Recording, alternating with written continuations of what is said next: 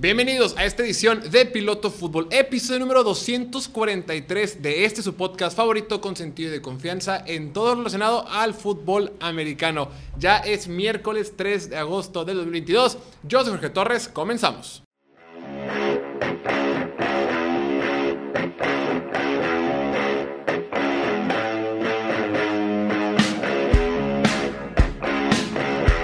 Miércoles, miércoles por la mañana, bueno, Aquí es de mañana cuando estoy grabando esto.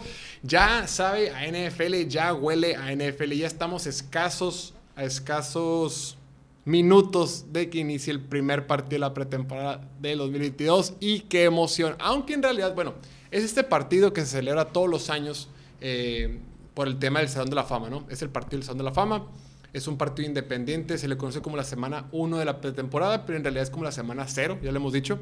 Este partido se va a llevar a cabo mañana en Ohio entre los Raiders de Las Vegas y los Jaguars de Jacksonville. Va a ser un partido, qué padre que hay americano, qué emoción, va a estar muy divertido por fin ver el, deporte como tal, pero lamento decirte que el partido no va a estar bueno, va a estar malito. Trevor Lawrence no va a jugar, Travis Etienne tampoco va a jugar, no van a haber muchas estrellas y si llegan a jugar las estrellas van a jugar bien poquito.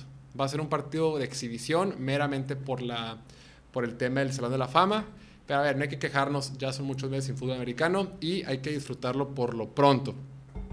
Habiendo dicho eso, eh, bueno, ya es mañana, ya platicaremos un poquito, a ver qué vemos. Es, es un partido más, digo, más que exhibición como tal, es un partido para los que son muy fans eh, del equipo, que verdaderamente quieren saber, híjole, ¿quién va a ser el tercer centro del equipo? ¿Quién va a ser el séptimo receptor de nuestros Jaguars? ¿Quién va a ser el cuarto corredor de Vegas, de los, de los Raiders? Son como temas ya para gente que está un poquito más interesada en su equipo como tal, pero el partido va a estar normalito.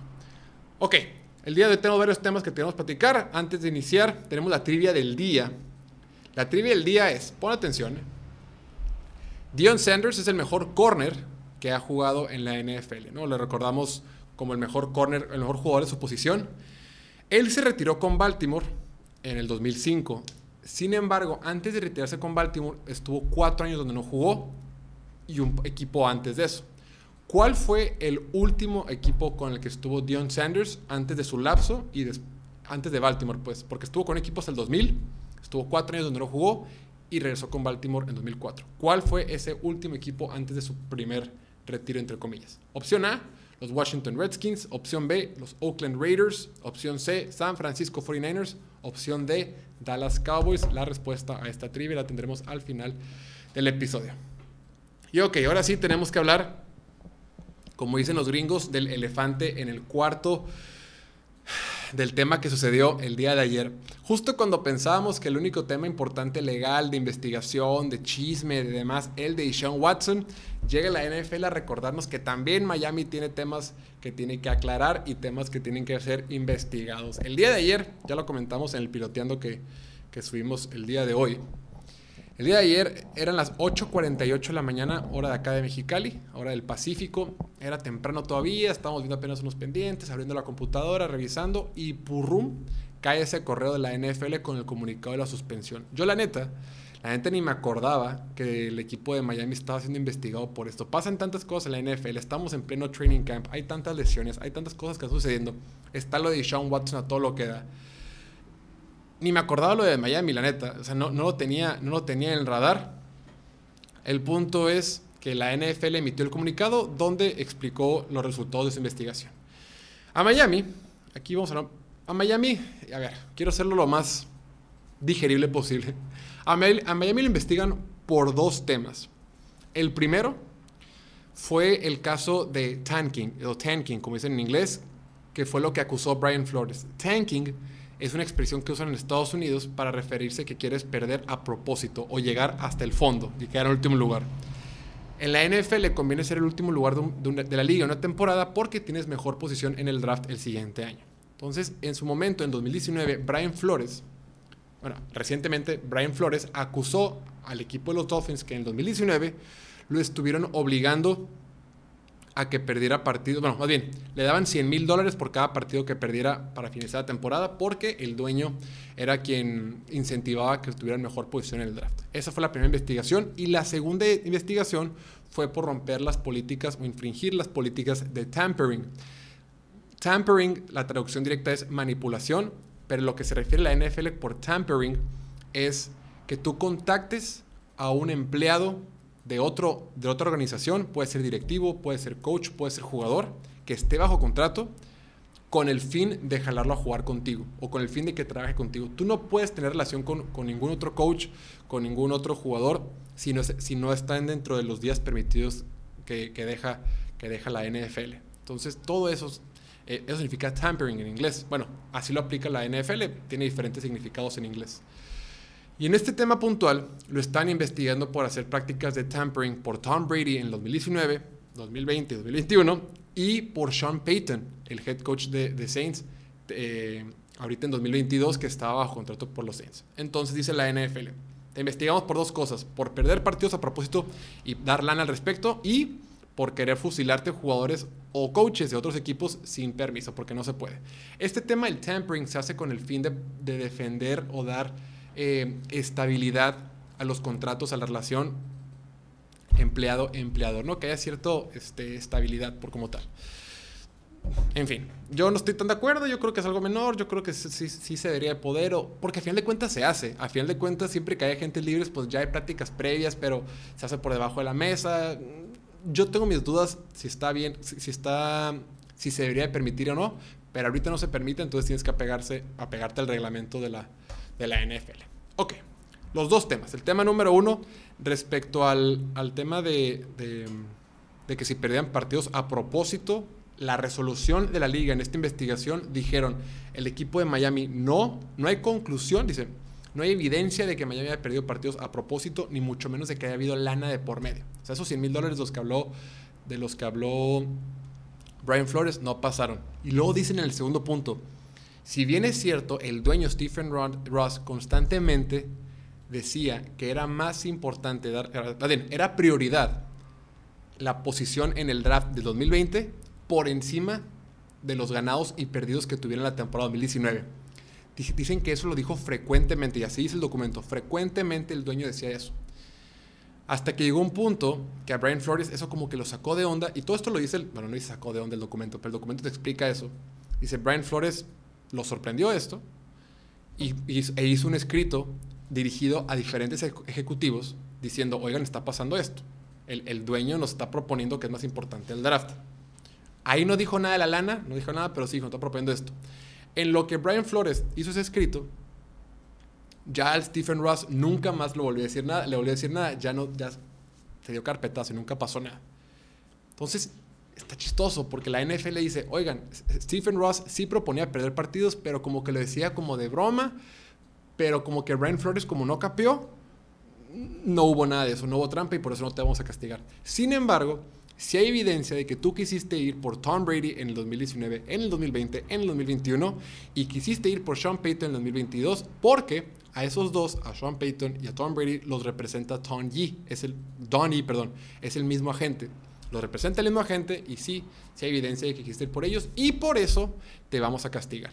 Las sanciones em, fueron las siguientes. Le quitaron una primera ronda en 2023, le quitaron una tercera ronda en 2024. Stephen Ross, el dueño, no puede estar en el estadio o en las instalaciones las primeras seis semanas de la temporada. Lo multaron con 1.5 millones de dólares. No puede ir a ningún evento de la liga hasta 2023. A su vicepresidente, Bruce Beal, también lo multaron con 500 mil dólares y él no puede ir a reuniones de la liga en todo este año. Voy, voy por partes. Y después eh, Stephen Ross sacó un comunicado diciendo de que, ya ven, les dijimos, siempre tuvimos razón, ya nos, ya nos dieron la razón, eh, nunca perdimos partidos a propósito, Brian Flores nomás nos estuvo acusando de forma indebida.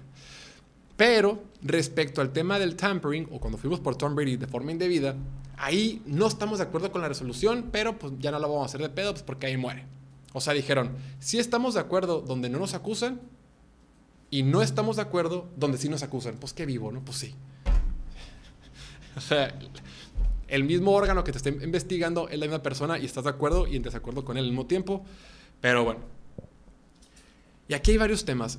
Y creo que el tema más interesante es el siguiente. La NFL, aquí como que se hizo la vista muy gorda. O sea, se hizo bastante pato. Porque sí dijo, dice, en el primer tema, ¿no? En el tema de que si perdieran partidos a propósito. Vamos a dejar esto por aquí. No pasa nada. En el tema de que si perdían partidos a propósito, comenta. Si hubo indicaciones del dueño, si Brian Flores lo documentó por escrito, sí se hizo público dentro de, la, dentro de la organización que el dueño quería que perdieran, pero nunca se ofreció lana y como que no pasó a mayores, entonces por eso no te vamos a multar. Por lo otro sí, por lo otro donde tú te fuiste, te pasaste de lanza con, te quiste pasar de lanza con Tampa Bay, te quiste pasar de lanza con Patriots o con los Saints, ahí sí hiciste mal y ahí te vamos a castigar y vamos a ir todo sobre ti. Sobre lo otro no hay tanta bronca. Pues qué coincidencia, porque en lo otro, en lo que tiene que ver con perder partidos de forma deliberada, ahí se ve afectada la NFL, por supuesto. La NFL se ve manchada cuando, cuando cuando uno de sus dueños deliberadamente está perdiendo partidos. Eso no se puede meter la NFL. Entonces dijo la NFL, ya te investigamos de eso, pero no lo vamos a hacer de pedo. Ahí no hay pedo, no pasó nada, no, no, hay bronca. Sí, como que estuvo medio raro, pero no pasó nada, no hay evidencia de nada. Porque si la NFL admite que uno de sus dueños está perdiendo partidos de forma deliberada, pues básicamente le está diciendo a todo el mundo que, hey, el juego está corrompido, hey, el juego es, está manchado, el espíritu competitivo del juego no existe. ¿Me explico? Y si no hay espíritu competitivo, pues no hay patrocinios, eh, no hay fans, la gente empieza a decir, oye, pues todo está arreglado, qué necesidad. Es muy parecido con, el tema de Calvin Ridley. Calvin Ridley, el receptor de Atlanta, a quien suspendieron un año completo por apostar en un partido, no puedes meterte al mundo de apuestas, no puedes dar ningún indicio de que los resultados de un partido de NFL no son competitivos y no son legítimos. Cualquier cosa que, atente en contra de ello, que deje pensar a la audiencia o los patrocinadores de que los resultados de la NFL no son correctos, como que los jugadores están apostando, como que los equipos quieren perder a propósito, ahí sí la NFL se pone muy nerviosa, porque ahí se cae todo el show. Ahí se cae todo el negocio. El negocio de la NFL consiste en que los fans están viendo a dos equipos, domingo, domingo tras domingo, competir a su máximo nivel y que gane el mejor. No es como la lucha libre que está arreglado, no es como un una reality show o lo que sea, es competencia profesional.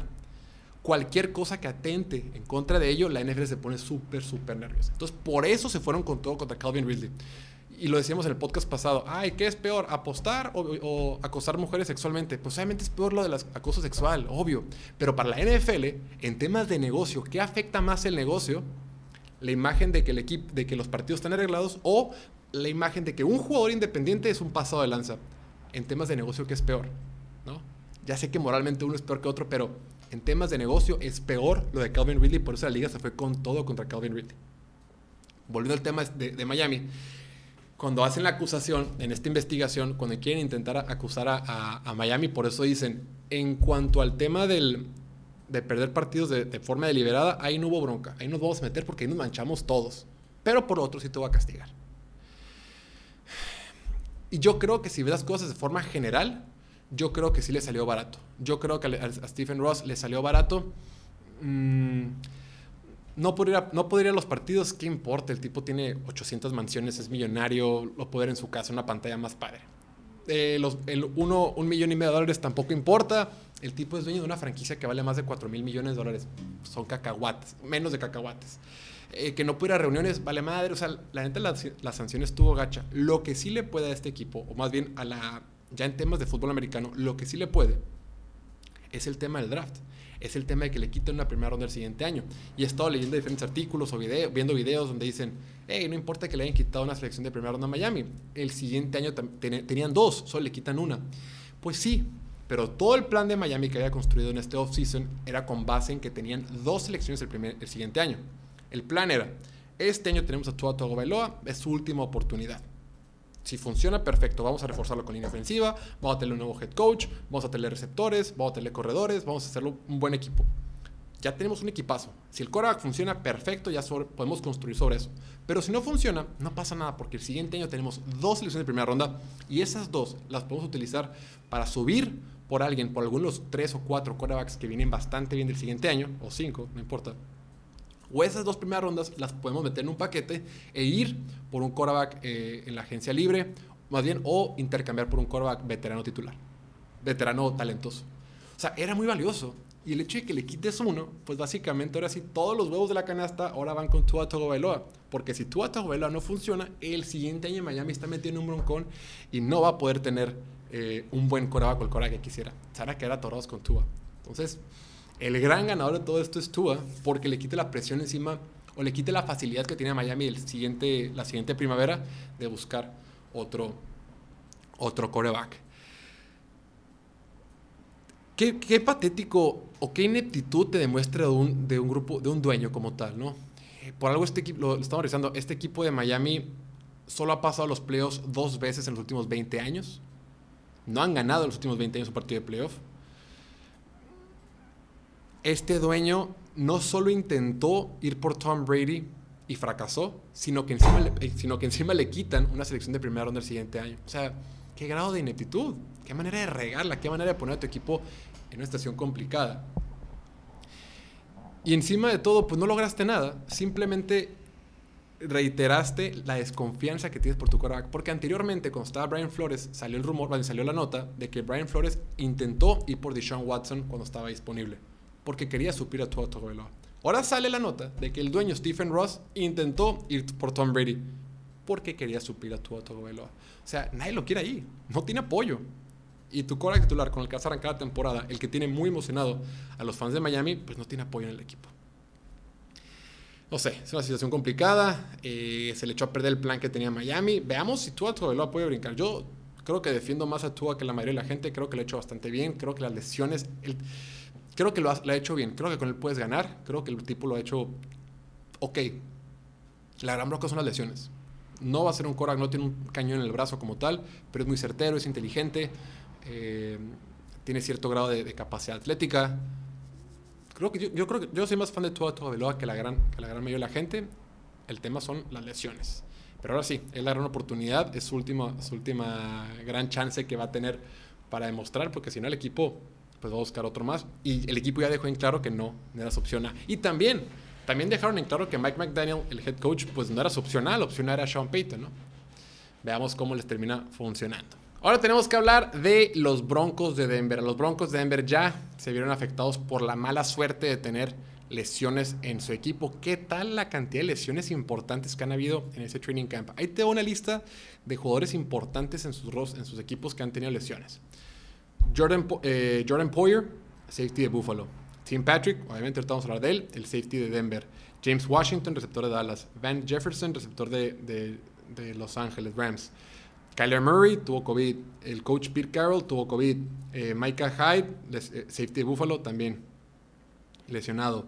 Chase Claypool, lesionado. Ryan Jensen, de la rodilla y probablemente se pierda mucho toda la temporada. Eh, Lucas Patrick, el centro de Chicago. Taysom Hill, de, Nueva Orleans. Pat Fryermuth, de tight de, de Pittsburgh. Eric Armstead de, San Francisco también. Joe Burrow, pues tuvo el tema de su operación en apendicitis. Y muchos más, pero son los importantes. En todos lados están habiendo lesiones. Y recientemente, bueno, esta semana, bueno, el día de ayer, martes, fue la lesión del receptor eh, Tim Patrick, un receptor de 28 años del equipo de Denver, que está entrando a su sexto año. Un receptor que no fue seleccionado, fue undrafted, no fue seleccionado en el draft. Fue un tipo que estuvo en la escuadra de práctica eh, estuvo 15 minutos en Baltimore y San Francisco y, después con, con, Denver desde entonces, en el 2017. Ha sido el receptor más productivo que ha tenido Denver en los últimos dos años. Tiene 104 recepciones, 1.476 yardas, 11 touchdowns. Eh, y es líder del equipo en los últimos dos años, como decíamos, desde 2020. Es un jugador que todo el mundo lo quería. En lo que se cayó en esa, jugada, en lo que cayó al piso, todos fueron a verlo, era un gran líder, era muy querido en el vestidor. Es una pena, ¿no? Porque se va a perder toda la temporada el receptor Tim Patrick de los Broncos de Denver. Mm, los cuatro receptores de Denver siempre dice que tienen muchísimo potencial. No, desde que fueron todos seleccionados, desde que están todos en el equipo, se habla de que este equipo de, de Denver tiene mucho potencial con sus cuatro receptores. Tienes a Curlin Sutton, quien ya, quien ya entró al Pro Bowl, que es un tipo más físico, un poquito más grande. Tienes a KJ Hamler, de segunda ronda en su momento, que es un velocista, ¿no? Que puede quitar darle profundidad al, ataque aéreo. Tienes a Jerry Judy, ¿no? Este jugador muy técnico, gran corredor de rutas, que puede, que fue seleccionado en la primera ronda recientemente. Y obviamente Tim Patrick, que era muy querido en el equipo y que, pues bueno, ahora cayó con, con su lesión. Estos cuatro jugadores, de los, los cuatro grandes que siempre hemos, siempre hemos querido ver juntos en Denver, en 33 partidos disponibles, solo han jugado dos veces juntos. Y esas dos veces que jugaron fue una vez contra Pittsburgh y contra Giants. Y en ese partido contra Pittsburgh, eh, Curtin Sutton salió lastimado. Y el partido contra Giants, Jerry Judy salió lastimado la temporada pasada en la semana 1, cuando tuvo esa lesión del, del tobillo pues esta rachita, donde no van a jugar con los cuatro grandes, con los cuatro receptores grandes del equipo, va a continuar en la primera, primera temporada de Russell Wilson. Tienen algo de profundidad en el equipo. Tienes por ahí a, Seth Williams, que draftearon el año pasado de Auburn. Es un tipo más grande, tipo físico. O quizá este equipo de, Denver vaya a buscar a alguien en la agencia libre. Alguien como T.W. Hilton, OBJ, Will Fuller, Emmanuel Sanders. Quizá busquen a alguien, eh, intercambiar a alguien. Un receptor como Jalen Rieger. Jalen Rager, perdón, de, de Filadelfia. Intercambiarlo, ¿no? o no sé, sí queda ese hueco, sí hueco, ese, ese hueco en el equipo. Y qué lástima, porque la verdad es que pintaba para que tuviera mucha, mucho, mucha productividad con el equipo de Denver. Ahora, este equipo de Denver, que tiene sus dudas en la línea ofensiva, que tiene un buen juego por tierra, que, que Russell Wilson llega a su primer año, pues sí va a enfrentar bastante adversidad. adversidad. O sea, no tener unos cuatro estores importantes, quizá el segundo más, tercero más importante del equipo, pues sí, sí va a ser complicado. Veamos veamos si por ahí pueden buscar eh, suplirlo con Seth Williams o alguien en la agencia libre. Y este equipo de Denver también sacó noticias, también fue relevante ayer por otro tema, porque resulta que Lewis Hamilton, el piloto de Fórmula 1, el piloto británico de 37 años de edad, quien ha sido siete veces campeón de la Fórmula 1 y ha tenido más de 100 triunfos de, GP, uno de los, si no es que el más exitoso, uno de los pilotos más exitosos de la historia del, del deporte, ahora también va a ser dueño de los Broncos de Denver. Va a pertenecer, pertenecer al grupo de dueños que está compuesto por, los, por la familia Walton, los dueños de Walmart, y, la familia Penner, ¿no? Se llama el Walton Penner Family Ownership Group. Entre ellos, entre ese grupo, al que se, al que se suma Lewis Hamilton, también está Condoleezza Rice, quien anteriormente ha sido secretaria de Estado. Está Melody Hobson, quien es presidente de Starbucks. Y dos hijos del señor Rob Walton, un hijo, una hija y un hijastro y pues el señor Rob Walton. Es un grupo de seis personas al que entra eh, Lewis Hamilton. ¿Quién sabe cuánto haya pagado? No se, no se ha dicho todavía cuánto ha pagado, qué porcentaje el equipo tiene o cómo está el show, pero pues ya está metido en el fútbol americano. Lewis Hamilton estaba leyendo que es un, dice, yo soy fanático del deporte, en su momento intentó comprar una participación del equipo de Chelsea, el equipo de fútbol de la, de la Liga Premier en Inglaterra, no lo logró y ahora va a ser parte de, de este grupo de Denver. Vamos a ver, va a estar interesante, Kevin. Siempre es interesante, siempre es bueno para la liga cuando entra más dinero, cuando entra más gente, cuando entra gente con lana que pueda aportar. Entre más lana entra la liga, más espectáculo vamos a tener, mejor se la para los jugadores y va a ser más atractivo y mejor para todos, en la audiencia, los medios y todos los que siguen, eh, pues a los fans del deporte en general. Por último, para cerrar, bueno, antes de cerrar, quería hablar un poquito de lo que está sucediendo con los Dallas Cowboys este equipo de Dallas está batallando en serio.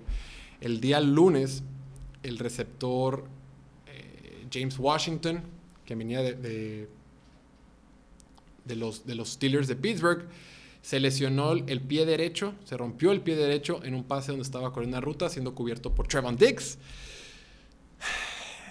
A eso le sumas, digo, es una baja importante James Washington, que no era un receptor estelar, sin embargo daba profundidad. A eso Súmale que Dallas también había perdido a Michael Gallup, quien se va a ausentar eh, al menos un mes de la temporada.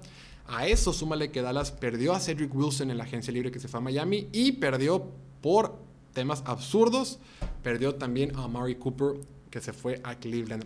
Tres de sus mejores cuatro receptores del año pasado, más James Washington, ya no están para el equipo de Dallas. Este equipo de Dallas está metido en un verdadero broncón, porque lo que, lo que era una fortaleza hace un par de años o hace un año, cuando tenías a Michael Gallup, CeeDee Lamb, a Mari Cooper, todos listos, ahorita es una debilidad. El equipo, sus receptores titulares para la semana 1, a como están las cosas, es CeeDee Lamb, perfecto. Jalen Tolbert, a quien tomaron la tercera ronda eh, este año, novato. Y Noah Brown, quien ha estado ya un par de años con el equipo, pero pues siempre ha sido el quinto o sexto mejor receptor del roster. La bronca con esa situación es que le está pasando porque se lo hicieron ellos solos. Jerry Jones y la gerencia general y la directiva y todos los que toman decisiones se provocaron estos solitos. Ellos se metieron en esta bronca solos. Y ahorita sale Jerry Jones a, a decir de que se sienten bien, que vamos, porque siempre es optimista. Pero el punto es, la realidad es que el equipo está metido en un problemón. Este equipo o esta ofensiva no es mejor que la que tenía el año pasado. De entrada, ya no está tu tackle derecho, Leo Collins. Va a estar por ahí Terrence Steele, que el año pasado lo hizo bien, pero pues no es un mejor tackle derecho. Ya no tienes a tus receptores. Eh, Ezekiel Elliott dice que está en la mejor forma física de su vida, pero Tienes a un Dak Prescott que ya viene de dos lesiones. Que no cerró bien el año pasado, que ahorita dice que se siente súper bien, que está en la mejor forma física de su vida, que un montón de cosas, pero. Entonces, la verdad es que Dallas 21 con las opciones que tiene, eh, salió un reporte que dice que el receptor TJ Basher, quien fue undrafted la temporada pasada, eh, está teniendo buenos momentos en el entrenamiento. Y, o sea, luego habla que Simi Fehoku el receptor que tomaron la temporada pasada en la quinta ronda, que lo está haciendo bastante, más o menos bien, y Cavante Turpin, receptor que tomaron que fue MVP de la otra liga de Estados Unidos. Dallas está metiendo un problemón y lo hicieron ellos solos. Ellos solitos se metieron en este problema. Ellos no supieron tomar la decisión correcta. Se equivocaron con Amari Cooper, lo regalaron. Ya sé que no querían pagar eh, esa cantidad de dinero, pero a ver, ahorita Dallas es el segundo equipo con más dinero en tope salarial hubieras dicho tú, ¿sabes qué? Soltaron a Mari Cooper, perfecto, pero con esa lana hicimos esto, esto y lo otro. No hicieron nada. Soltaron a, Lyle Collins y con esa lana hicimos esto, esto y lo otro. No hicieron nada. Soltaron a gente solo para quedarse con la lana ahí guardada. Ahorita la repito, Dallas es el segundo equipo de toda la NFL, solo detrás de Cleveland, con más dinero en el tope salarial. ¿De qué te sirve el dinero, Jerry Jones? Tanto se dice que Jerry Jones tiene mucha lana y que lo quiere gastar y que quiere ganar y que ya está siendo viejo y demás. Soltaron a jugadores solo para hacer, tener un peor roster. Sí, te van a decir que fueron por Jalen Tolbert en el draft, pero es un novato, tercera ronda. ¿Quién sabe cómo le vaya? Y sí, te van a decir que Terrence Steele lo hacía bastante bien. Pues lo hizo ok. Y en la defensiva se les fue Randy Gregory. No sé, creo que Dallas se está metiendo en un, problemón porque se están confiando de que la división es muy sencilla, pero ahí está Filadelfia. Filadelfia tiene un super roster. Filadelfia le dio la vuelta a la situación por completo. Después, digo, obviamente Washington y Giants no va a pasar nada, se están confiando de que tiene un calendario muy difícil y Dallas se está metiendo en problemas.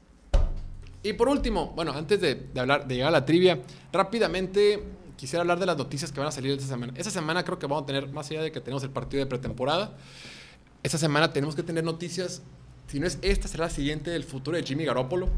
Todos los reportes de San Francisco dicen que Trey Lance lo ha hecho bastante bien, que ha tenido varias intercepciones, pero Kyle Shanahan dice, no pasa nada, es lo que estamos buscando. Es parte, es parte de un jugador que es prácticamente un novato. Ya tiene dos semanas donde está buscando un intercambio. Yo no creo que Jimmy Garoppolo lo vaya a intercambiar. Lo van a terminar cortando. Todos los equipos saben que Jimmy que, que San Francisco no le conviene quedárselo y que lo tienen que soltar porque si lo quedan, si no lo cortan, alguien va a tener que pagarle 25 millones de dólares. Yo creo que nadie le quiere pagar esa cantidad de dinero. Para, un Korak que probablemente va a ser suplente. Los posibles lugares donde creo que puede tener Garoppolo va a ser los Giants, Houston por su conexión con Nick Casario cuando están en Patriotas, Seattle quizás, o hasta Cleveland. Todo depende de cómo hacer la situación de Cleveland con Deshaun Watson, que obviamente ya quedó suspendido seis juegos como mínimo, pero pues todavía falta que la, NFL haga la apelación. yo sigo, siendo la idea de que pueden buscar un equipo que, que es contendiente de la NFL. O sea, si lo llegan a cortar, si queda cortado, quiere decir que en vez de pagarle 25, le va a pagar 6, 7 millones de dólares, algo mucho más manejable creo que podría ser un buen suplente para un equipo como Chargers, como Cincinnati, como Kansas City, que son equipos que están buscando el Super Bowl y que si te llega a lesionar tu quarterback uno, dos juegos, tres juegos, no quedes completamente en estado de indefensión, no tengas ciertas respuestas para ello. Chargers tiene de banca Chase Daniel, eh. Cincinnati tiene de banca Brian Allen y Kansas City tiene de banca a, Chad Henney. O sea, lo puedes tener de banca, un, un banca de super lujo, pero a ver, si tu ventana de oportunidad para ganar un Super Bowl es tan pequeña, pues métele. Y aparte, en Cincinnati estás pagando barato por tu coreback, en Chargers estás pagando barato por tu coreback, en Kansas no es el caso, pero pues podría ser un plan B en caso de que no funcione. En caso de que la lesión en tu coreback no arruine tus esperanzas de todos los playoffs. Ese es el tipo de equipo que yo creo que puede ir. Esa semana también yo creo que ya vamos a tener noticias del contrato de Lamar Jackson. Si no es esa semana, va a ser la siguiente. Y de lo que sí vamos a tener noticias para que estén al pendiente es lo de Deshaun Watson. Ya mañana jueves eh, es el último día que la NFL tiene para hacer su apelación y una vez que eso pase, lo tienen la, contraparte, o sea, Deshaun Watson y, y, la asociación de jugadores, tiene dos días para responder y si no funciona, pues lo llevan a una corte federal. Veamos qué es lo que sucede.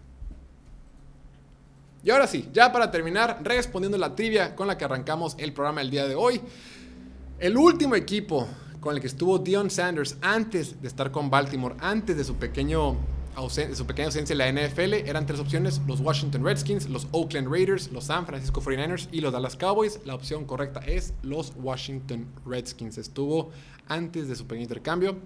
Antes de eso estuvo con Atlanta, San Francisco, Dallas y después estuvo con Washington. Estuvo con varios equipos el buen Dion Sanders. Pero nada, ahí lo tienen. Muchísimas gracias como siempre por escucharnos. No olviden suscribirse aquí al canal de YouTube, darle like, campanita, suscribirse, compartirlo y seguirnos en todas las redes sociales.